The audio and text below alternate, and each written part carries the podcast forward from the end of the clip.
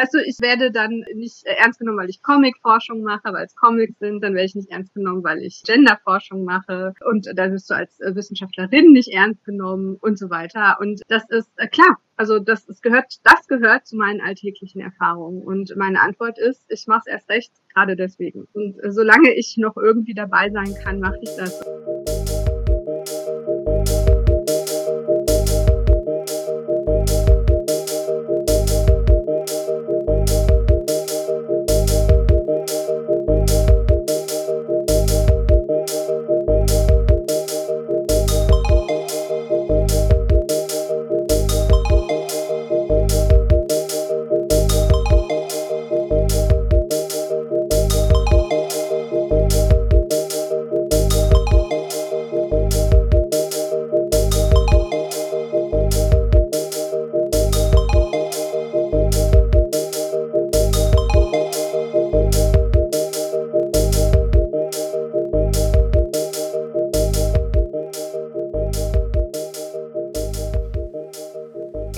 Zweite Teil des Gesprächs mit Veronique Sina.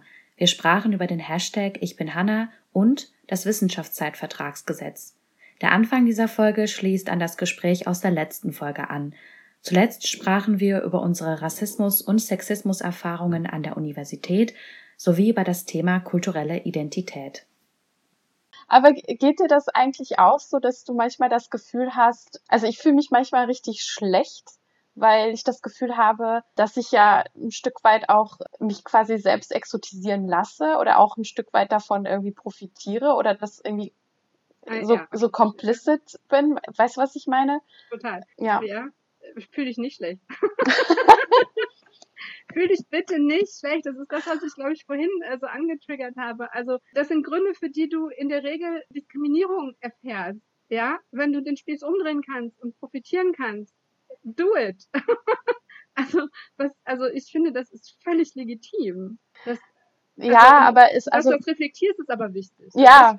natürlich, klar. Also ich, ich fühle mich dann immer ähm, so schlecht, weil ich denke, ähm, du regst dich immer darüber auf, dass du von anderen orientalisiert wirst, aber ein Stück weit orientalisierst du dich ja auch selbst und machst dich ja quasi dadurch interessant, sage ich jetzt mal. Ja, durch die Art, wie du auftrittst und auch dein Forschungsthema äh, Aber was so ist denn die Alternative, Esra? Versuch's doch mal andersrum zu denken. Was wäre denn die Alternative? Dass du die 150. Abhandlung über Goethes frühe Jahre schreibst? Oh oder? Gott. Come on. ja, ganz genau. Das ist es auch. Ähm, ja. Das, aber ich finde diese, diese Frage trotzdem, also auch ähm, von ähm, Selbstorientalisierung und sowas, also ich finde, das ist halt total wichtig und ich finde auch, das muss man, wenn man zu diesen Themen forscht, immer mitreflektieren und ich habe da auch mal mit einem Freund, der aus der Türkei kommt, auch darüber gesprochen, habe ihm gesagt, boah, ich fühle mich, als wäre ich voll in so einer Zwickmühle ähm, und als wäre ich total in diesem Konflikt. Und ich habe so Angst, dass irgendwie Leute mit dem Finger auf mich zeigen und sagen, du hast doch überhaupt gar keine Ahnung von unserer Kultur, du hast keine Ahnung von Istanbul, warum schreibst du über Istanbul? Eine Arbeit äh, als Hinweis, ich war noch nie in Istanbul, aber ich muss ja auch nicht in Istanbul gewesen sein, um über ähm, Literatur über Istanbul. Das trifft übrigens auf so viele andere Leute, deren Themen und deren Arbeiten zu, gerade in der Geisteswissenschaft. Also das ist, also da, da also deswegen, also ich verstehe das, wo das herkommt und gleichzeitig darf das kein Grund sein, dass du dich damit nicht beschäftigst. Und es ist, es ist halt auch immer wichtig zu sehen, diese Zuschreibungen, kommen die von außen, machst du das selbst? Also wenn du dich, wenn du das reflektierst und für dich dich so identifizierst, dann hat das alle Legitimation der Welt meiner Meinung nach. Weil ja. äh, das ist deine Entscheidung. Ja. Und das ist was völlig anderes, ob es von außen auf dich zugetragen wird. Und was auch mega wichtig ist, ist sich selbst nicht darauf zu reduzieren und sich aber auch nicht darauf reduzieren zu lassen. Ja. Das heißt, du bist natürlich viel mehr als das türkische Mädchen, das über Istanbul schreibt. Äh, genauso wie ich nicht die äh, Jüdin bin, die ständig über Holocaust redet und jüdische Identität nur macht, weil. Nein, das ist ein Punkt von sehr vielen. Und das ist wie mit der Gender-Frage. Ne? Also natürlich mache ich Gender und Queer Studies weil äh, das mich persönlich interessiert und weil mich die Geschlechterfrage auch persönlich betrifft, würde ich nicht ständig als Frau mit Sexismus konfrontiert sein, wäre es mir vielleicht ziemlich schnuppe, ist aber nicht so. Und es gibt sehr, sehr viele KollegInnen, die aber genauso davon betroffen sind, aber nicht unbedingt Gender Studies machen. Also auch das ist natürlich ein weites Spektrum und viel Spielraum. Aber es ist einfach meine, meine Art und Weise, äh, damit umzugehen, denke ich. Mhm. Also ich habe das lange nicht reflektiert, warum ich eigentlich Gender mache, bis ich irgendwann gemerkt habe, na eigentlich machst du ständig Gender-Themen auch im Studium. Und bis ich dann gemerkt habe, ja, weil es einfach was mit mir zu tun hat und weil ich dran, also offensichtlich arbeite ich mich in der Wissenschaft an Dingen ab, die mich sonst im täglichen Leben aufregen und versuche da dann irgendwas zu ändern. Ja. Und deswegen möchte ich aber nicht darauf reduziert werden, sondern es ist halt ein Forschungsschwerpunkt, der mir wichtig ist und der natürlich auch äh, der schwer ist, von sich persönlich zu trennen. Aber muss es ja vielleicht auch gar nicht. Ja. Weil dieses situierte Wissen, was wir mitbringen, ne, das ist, das ist, das ist ja auch, das bringt ja eben noch die extra Perspektive, die extrem wertvoll ist. Ja, ja, voll. Und das hat auch der Freund übrigens gesagt, mit dem ich darüber gesprochen hat. Und er hat dann auch gesagt, da hast du deine Einleitung. Also du musst, mach das Ja. zum Teil deiner Einleitung, leg's doch offen und, Genau. und reflektier das und das ist doch voll cool. So, mach das doch. Und Ja. da dachte ich mir so, ja, stimmt.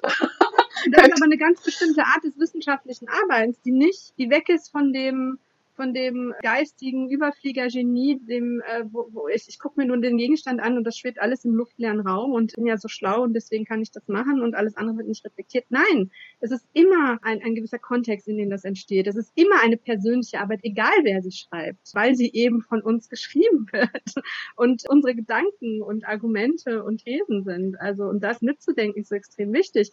Ich habe, äh, was mir gerade einfällt, ist Jahre her, bin ich mal äh, zu einer Tagung eingeladen worden nach Leipzig, war das, glaube ich, genau, Leipzig. Und da ging es um so eine Comicforschung und Kunstgeschichte situiert.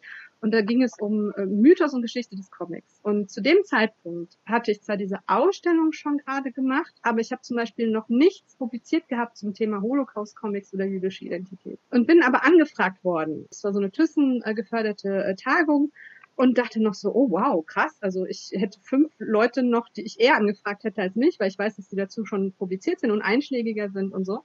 Und habe das dankend angenommen und dann mit besagter ähm, Freundin, mit Nina gemeinsam Vortrag gehalten, weil wir uns einfach gerade mit dieser Ausstellung da so zusammen sehr mit dem Thema Holocaust-Comics beschäftigt hatten. Und es war eine super Tagung, super Vortrag, hat voll Spaß gemacht. Und dann Conference-Dinner und dann hatten wir eine der Organisatorinnen bei uns am Tisch sitzen und dann habe ich einfach mal, also die sagte dann schön, dass ihr da wart, war ein toller Vortrag, bla, bla.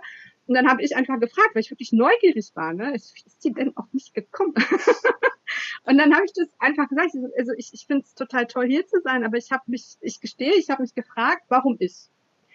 Ne? Weil, also mir fallen fünf Leute ein, die ihr eher hättet fragen können, die auch tatsächlich dann nicht da waren. Und vielleicht habt ihr die ja vorher gefragt und ich bin halt die sechste Nachrückerin, I don't know. Wäre auch okay gewesen, hätte die Frage beantwortet. Ne? Und dann sagte sie, nee, nee, äh, du warst schon unsere erste Wahl äh, für den Slot, weil du Gender machst. Und witzigerweise hatte der Vortrag aber nichts mit Gender zu tun. Es ging um Spiegelmans Maus und Michael Kiskas Deuxième Generation. Und dann habe ich gesagt, ja, aber es war ja gerade witzig, weil es war ja gerade kein Gender-Vortrag. Und dann äh, sagte sie mir, ja, aber so meine ich das nicht, sondern es ging um, es ging uns um deine Perspektive auf das Thema und das Material. Und das fand ich damals so toll, weil das hat bei mir Klick gemacht, dass ich verstanden habe, ja, natürlich. Es ist die Art und Weise, wie wir mit unseren Gegenständen umgehen, die Perspektive, die wir haben.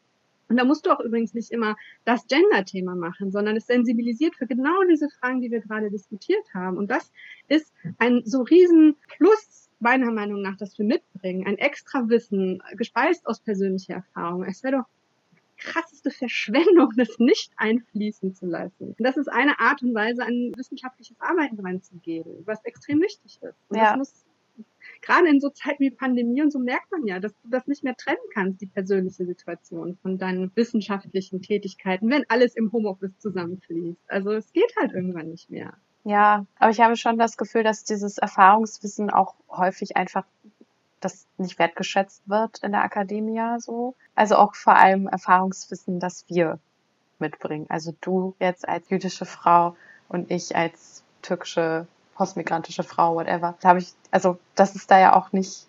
Ja, ja, so als Studies, als äh, kleines Nebenbei. Ja, ja, also die Erfahrungen. Also ich bin intersektional prekär unterwegs. Weißt du, ich werde dann nicht äh, ernst genommen, weil ich Comic-Forschung mache, weil es Comics sind, dann werde ich nicht ernst genommen, weil ich Gender-Forschung mache und dann wirst du als äh, Wissenschaftlerin nicht ernst genommen und so weiter. Und das ist äh, klar. Also das, das gehört, das gehört zu meinen alltäglichen Erfahrungen. Und meine Antwort ist, ich mache es erst recht, gerade deswegen. Ja, Und äh, solange ich noch irgendwie dabei sein kann, mache ich das. Und deswegen, ich glaube, das ist wirklich genau das, warum ich Weil mir so viele immer sagen, du machst so viel, du bist so aktiv, so krass. Ja, aber das hat einen Grund. Also weißt du, das heißt, soll nicht heißen, dass andere keine Gründe haben. Und aber für mich persönlich ist das so mein Motivator, weil ich damit halt das, also weißt du, und wir müssen doppelt und dreifach machen. Das ist ja leider das Traurige. Wir müssen doppelt und dreifach aktiv sein, Arbeit investieren, weil wir eben immer wieder gegen irgendwelche Glastüren rennen und nicht nur Glastüren und uns immer wieder Türen zugeschlagen werden. Und das braucht alles viel mehr Kraft und Energie. Und deswegen feiere ich es aber auch so ab, wenn Projekte gefördert werden und das sichtbar machen und zu positionieren und sagen, ja, das gibt es, das machen wir und das ist so wichtig und einfach dagegen zu halten. Und solange das noch geht,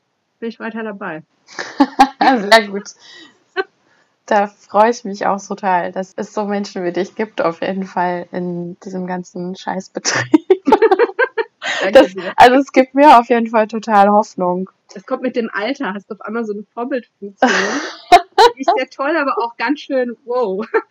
Wow, wo kommt das denn jetzt auf einmal her? Na, aber ich glaube, dass du schon vorher auch schon ein ziemlich krasses Vorbild warst für viele Leute. Also ich hatte auf jeden Fall schon immer sehr großen Respekt vor dem, was du machst. Sehr lieb von dir. Ich versuche, dem gerecht zu werden. Das kriegst du sehr gut hin, auf jeden Fall. Indem du einfach das machst, was du machst und auch dieser Trotz, glaube ich, den du da. Der Trotz trifft das Ganze. Ja, und das ist bei mir auch so, dass ich auch dann irgendwann gedacht habe, ich, ey, ich schmeiß einfach hin, das ist doch sowieso das, was die alle wollen, die können mich alle mal. Und dann habe ich dann aber auch irgendwie gedacht, so, nee, jetzt erst recht. So aus, genau, einfach aus Trotz so ähm, mache ich jetzt weiter und versuche diese Dis zu schreiben. Und das ist hart und ja, weiß nicht, ob ich es am Ende dann tatsächlich schaffe, aber ich gebe auf jeden Fall jetzt nicht auf. So, ja. Richtig. Du weißt halt, wofür du es machst und das ist extrem wichtig. Ganz genau. Einfach auch, um was zu ändern. Auch wenn man vielleicht letzten Endes nichts ändert, aber ich glaube schon. Ich glaube schon, dass wir was ändern. Genau sowas. Ne? Wir merken ja schon, wie wir einander gerade positiv äh, beeinflussen. Ja. Und das, genau. Und das, also, und das sind auch manchmal ich will das gar nicht als kleine Sache, du weißt, was ich meine. Es sind auch manchmal alltägliche Sachen. Es ist, ist auch eine gewisse Vorbildfunktion in der Lehre zum Beispiel, eben wie man sich einen Job gibt, im Kollegium. Das, das zählt da alles zu. Das habe ich lange, war mir das nicht klar. Und das ist halt auch mit den verschiedenen Jobs gekommen und auch durch verschiedene Reaktionen. Und das ist halt, deswegen ist Feedback halt auch so wertvoll, das gesagt zu bekommen. Und dann denkt man sich, ja, stimmt. Also das muss man sich dann auch bewusst machen. Denn es sind auch diese Themen, werden die in der Lehre ähm, und wie werden sie unterrichtet und wie geht man auf die Studis ein. Das ist extrem wichtig. Und und also ich merke das tatsächlich gerade in den letzten Jahren, auch aktuell in diesem Semester, aber auch die davor, wie dankbar die Studis dafür sind. Ne? Ähm, äh, also und, und das die da so aufgehungert sind und das möchten. Und ich aktuell in Mainz mich an einem Institut, was so großartig ist, weil es wirklich stark vertreten ist, eine Sensibilisierung für, für, für Gender- und Antidiskriminierungsthemen und überhaupt auch auf Professorinnen-Ebene die Aufstellung, die divers ist. Und also das da habe ich sowas von lange nicht mehr gewohnt. Das tut so gut und das ist so cool. Und ja. Also da, da merkst du auch, es ist auch nochmal eine andere Art von Arbeiten, wenn du nicht jedes Mal wieder bei Null anfangen musst. Ja. ja. Wenn du nicht jedes Mal wieder anfangen musst, so, können wir vielleicht gendern?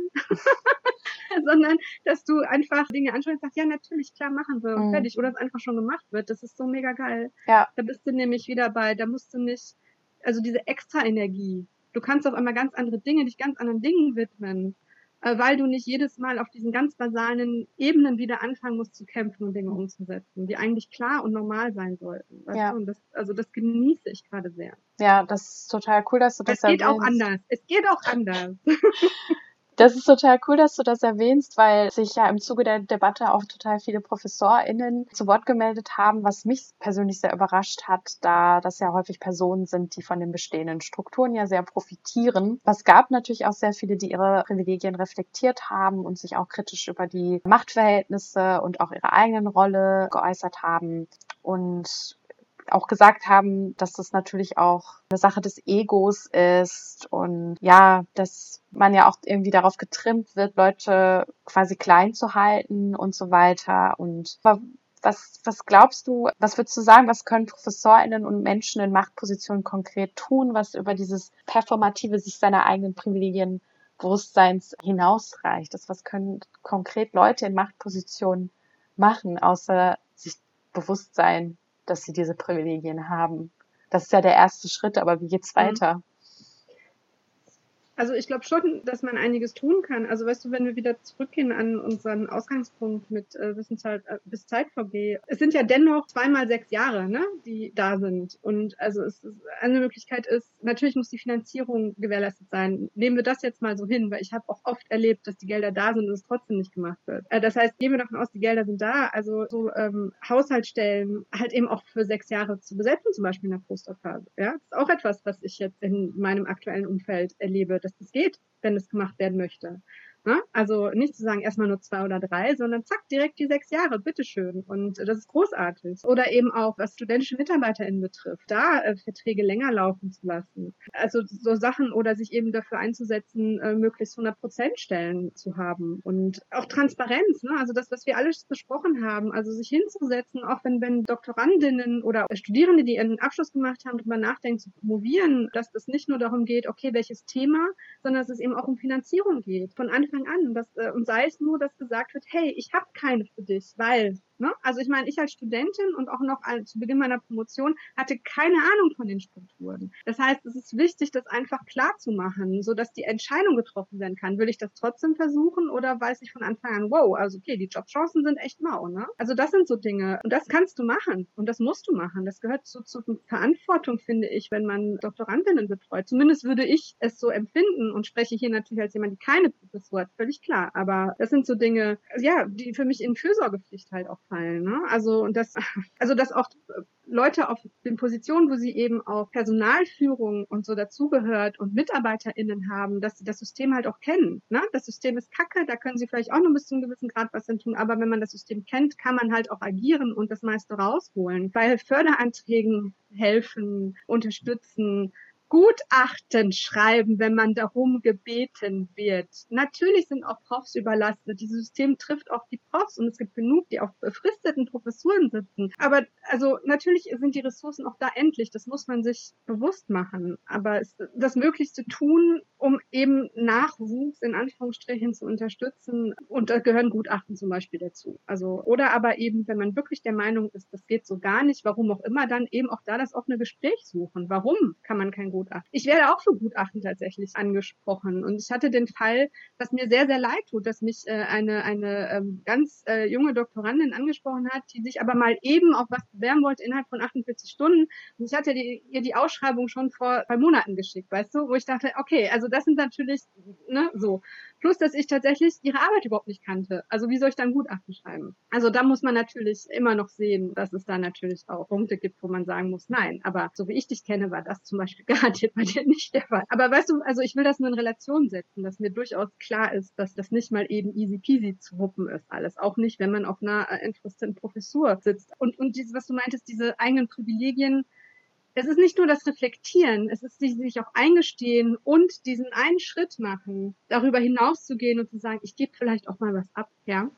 Dass nicht immer der ganze Kuchen sein muss. Und das ist die Erfahrung, die ich leider gemacht habe, dass es oft dort aufhört. Da wird dann viel gute Arbeit in der Wissenschaft und viel Diversität geschrien und gemacht und getan. In dem Moment, übrigens müssen das nicht Prof sein, auch KollegInnen aus dem Mittelbau oder aus anderen äh, Kontexten, die, wenn sie sagen müssen, ich, wenn ich jetzt zurücktrete und dafür die Frau People of Color, wen auch immer vorlasse, weil ich hier als privilegierter, weißer, heterosexueller Cis-Mann, vielleicht nehme ich das nicht auch noch mit, sondern unterstütze eher oder wir machen das gemeinsam. Da hört es meistens leider auf. Ich kenne auch andere Fälle, aber ich kenne eben auch diese Fälle. Und das sind so Sachen, und das, ich glaube, das ist tatsächlich das, wenn du in, aus deiner Subjektposition diese Erfahrung, die wir gerade beschrieben haben, und wir sind immer noch privilegiert, ich kann es gar nicht oft genug sagen, mhm. äh, nie gemacht hast, dann kannst du dir das auch gar nicht vorstellen, was das bedeutet. Wenn dir so ein Typ sagt, mir ist Gender so wichtig, aber ich gehe jetzt trotzdem nicht den Schritt zurück und lass dich mal ran. ich denke, das tut dir eigentlich zu. ja. Also weißt du, so Sachen, alles schon da gewesen, alles erlebt und ja, also so, ich würde es halt auch nicht nur auf die Profs beschränken, so was wir gerade sammeln, aber ja, ich glaube ja. schon, dass es Spielraum gibt. Ähm, und Vorbild sein, ne? Ja, also, auf jeden ja. Fall. Ich habe auch irgendwie das Gefühl, dass total viele ähm, Leute, die DoktorandInnen betreuen, sich wirklich, du hast gerade von, von Verantwortung auch gesprochen, sich auch überhaupt gar nicht dessen bewusst sind, was für eine Verantwortung sie damit tragen. Und ich habe auch häufig so dieses Narrativ erlebt, so dieses, ja, mir hat man das damals auch nicht gesch geschenkt. Ich bin quasi auch so durch die Hölle gegangen und, bis, und dann denke ich mir, ja, und deswegen muss ich dieselbe Scheiße auch durchmachen oder was? Also, wieso setzt, ja, das ist, ja, ja, ja, ja. Das, wieso äh, genau. setzt du dich mhm. nicht dafür ein, dass sich da an diesen Strukturen was ändert, sodass nicht noch jemand durch diese Hölle muss? Und ich habe auch sehr häufig das Gefühl, dass es auch, auch total viele Frauen machen, auch aus einer bestimmten Generation. So dieses Jahr, ich habe es damals auch geschafft, dann schaffst du das auch. Äh, kneif mal so die Arschbacken zusammen und wo ich mir denke, ja, aber wir können ja auch irgendwie keine Ahnung, versuchen daran was zu ändern und wo ist denn hier bitte, mhm. weiß ich nicht, so feministische Solidarität oder keine Ahnung, so, ja, ja. ist halt mhm. fehl am Platz in dem Moment und das finde ich auch einfach, dass das, also, entschuldige meine ne, Sprache, aber es fuckt mich einfach so ab, wo ich denke. I, I feel you. Also äh, die Erfahrung, die ich gemacht habe, wo ich übrigens auch gekündigt habe, war im Bereich der Geschlechterforschung und ja.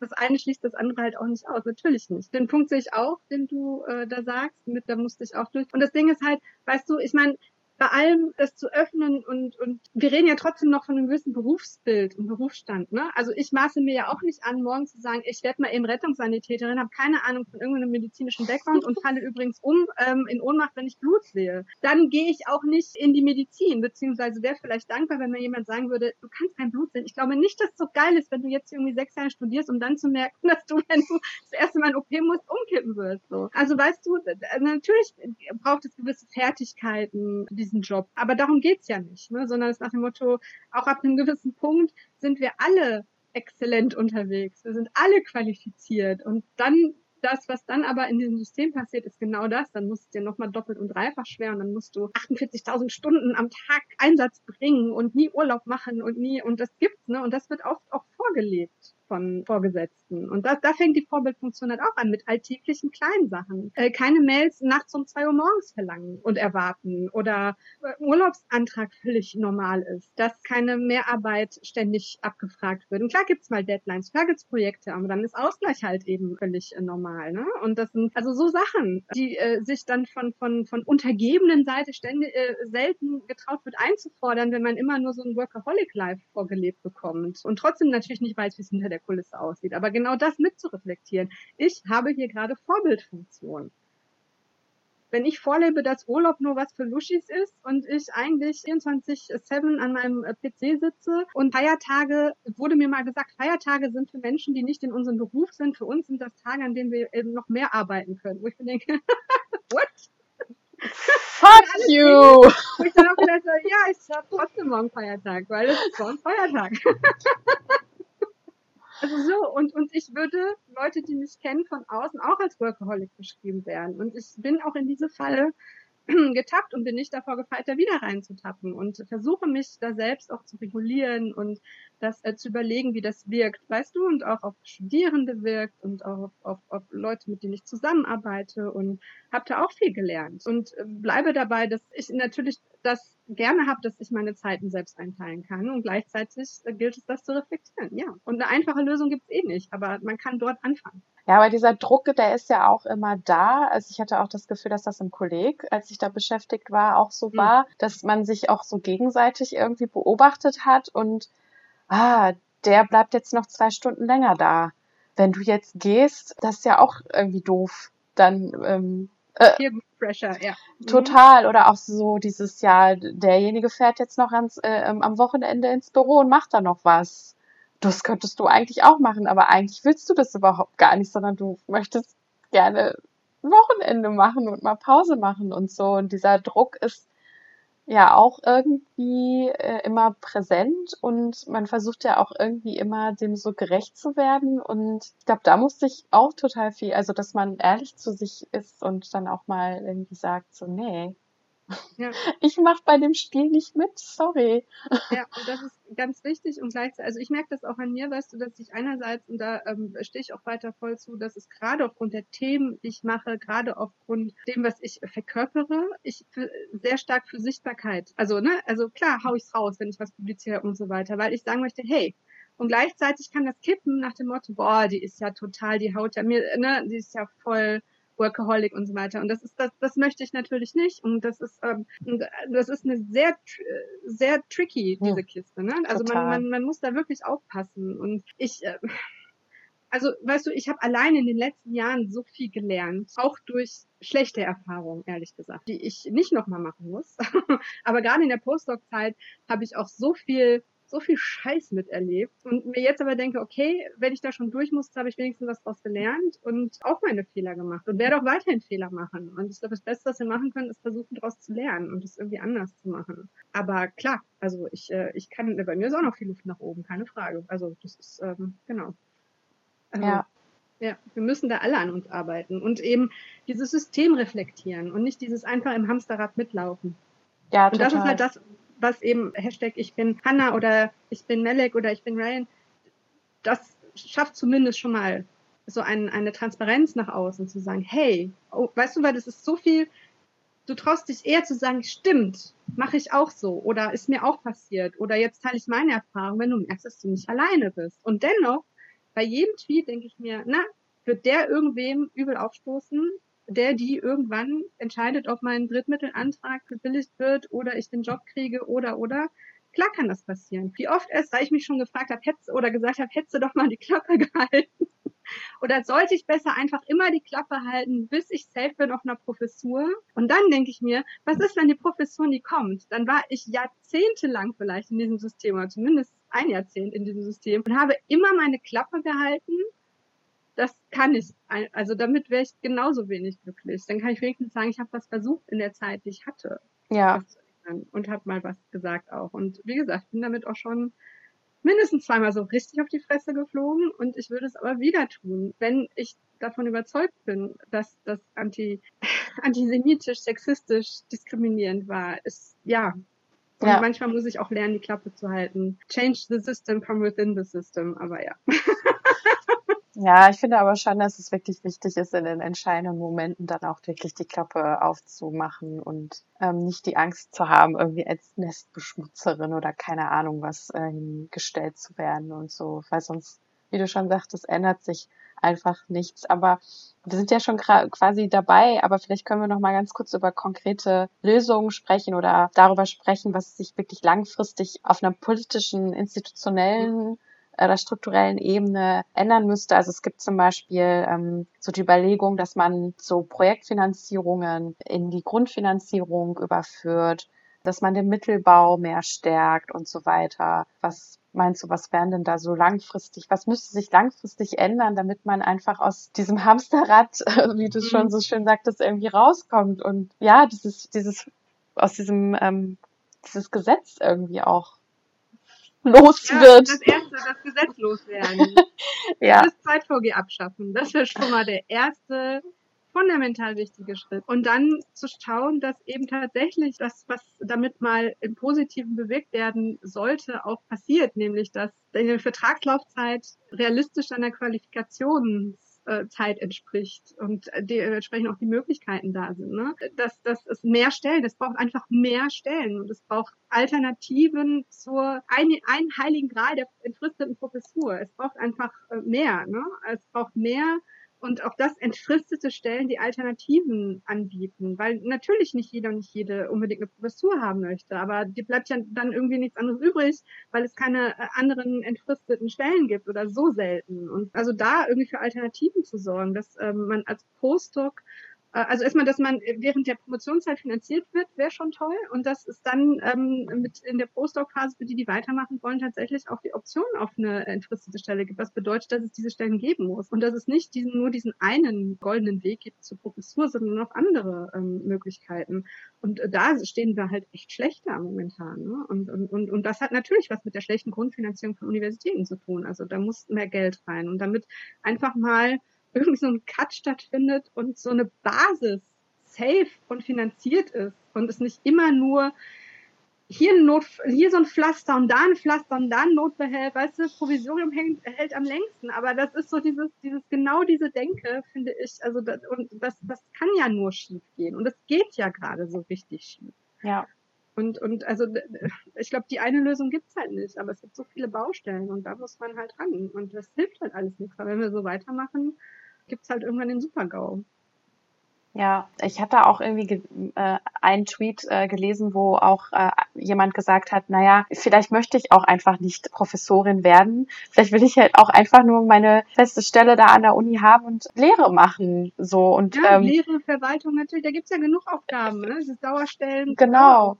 Und ja. das und das ist ja nun mal auch Fakt, dass dieser häufige Personalwechsel ja dazu führt, dass dass die Lehre ja auch darunter leidet und dass es total wenig Menschen gibt, die auch dann auch wirklich die Expertise Expertise haben oder Know-how haben, dadurch, dass da immer wieder irgendwie neue Leute kommen und oder weiß ich nicht, was ja, total. Also nicht nur die Lehrer, natürlich auch, was du in den Verwal also auch in den, in den in Selbstverwaltungsstrukturen. Ne? Also wenn du natürlich Leute immer nur ähm, kurz beschäftigst, dann äh, finde ich, äh, kannst du auch nicht erwarten, dass sie sich in irgendwelchen Gremien total einbringen. Ne? Also es bringt halt auch nichts. Das sitzt du da am Anfang äh, des Semesters, wenn du im nächsten schon nicht mehr da bist, um das irgendwie weiter umzusetzen. Also natürlich hat das was mit Planung und struktureller Veränderung zu tun. Und wenn gewisse Dinge nicht passieren, dann vielleicht auch, weil die Personen, die es umsetzen wollen würden, es nicht können, weil sie schon wieder weg sind, bevor sie was bewirken wirken können. Oder aber die, die entfristet da sind, natürlich auch endliche Ressourcen haben an Zeit und Unterstützung brauchen und die dann aber nicht kriegen oder sie auch gar nicht verlangen wollen von ihren MitarbeiterInnen, weil sie wissen, ich kann doch jetzt dir nicht 50 Aufgaben geben und dabei musst du ganz schnell deine Dis fertig kriegen, damit du überhaupt noch eine Chance hast in dem System. Ich habe beide schon erlebt. Das äh, genauso wie äh, voll zugehauen zu werden, wo ich mich äh, dann irgendwie bewerbe äh, und beim Bewerbungsgespräch wirklich unglaublich angeguckt werde, weil ich das alles,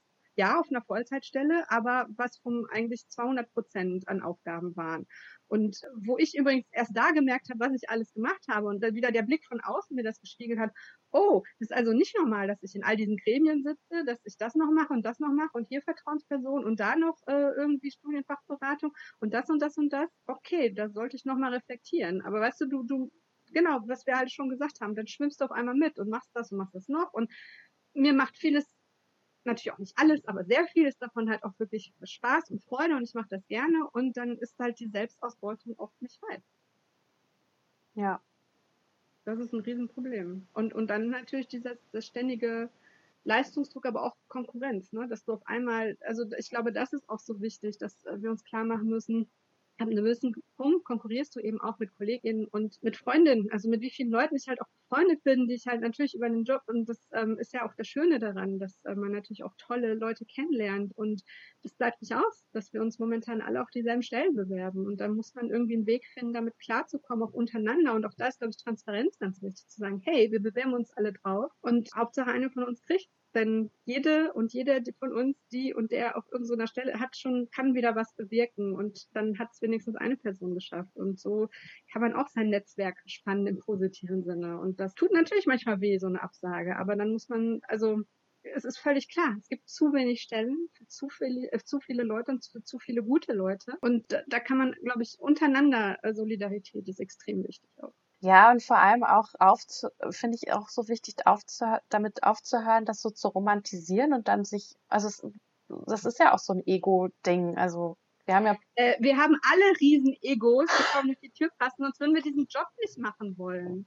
Ja, I'm sorry. Also natürlich, wer sich da was vormacht, aber es ist, ja, also nochmal, hat was mit dem Berufsbild zu tun, meiner Meinung nach. Ja, aber sich vielleicht auch mal bewusst zu machen, dass es nicht immer damit zusammenhängt, dass man ein tolles Genie ist oder so, sondern dass es natürlich auch viele Kontingenzen sind und so und auch, ja, ähm, jetzt sind wir wieder bei diesem Selbstreflektiermodus und ne, was geht darüber hinaus, aber dass es, glaube ich, schon auch mitunter ein wichtiger Schritt ist, dann auch solidarisch zu sein einfach ja. und das, ja, das, wie du schon sagtest, offen zu legen. Und ich habe das auf jeden Fall auch bei vielen KollegInnen, die jetzt in derselben Situation sind, halt auch gesehen, dass das auch so geht, die dann das offengelegt haben und gesagt haben, übrigens, ich bewerbe mich da und da drauf, macht das irgendjemand anderes auch? Aha, aha, okay, so, ne? Also es gibt schon, wie du schon sagtest, diese Möglichkeiten.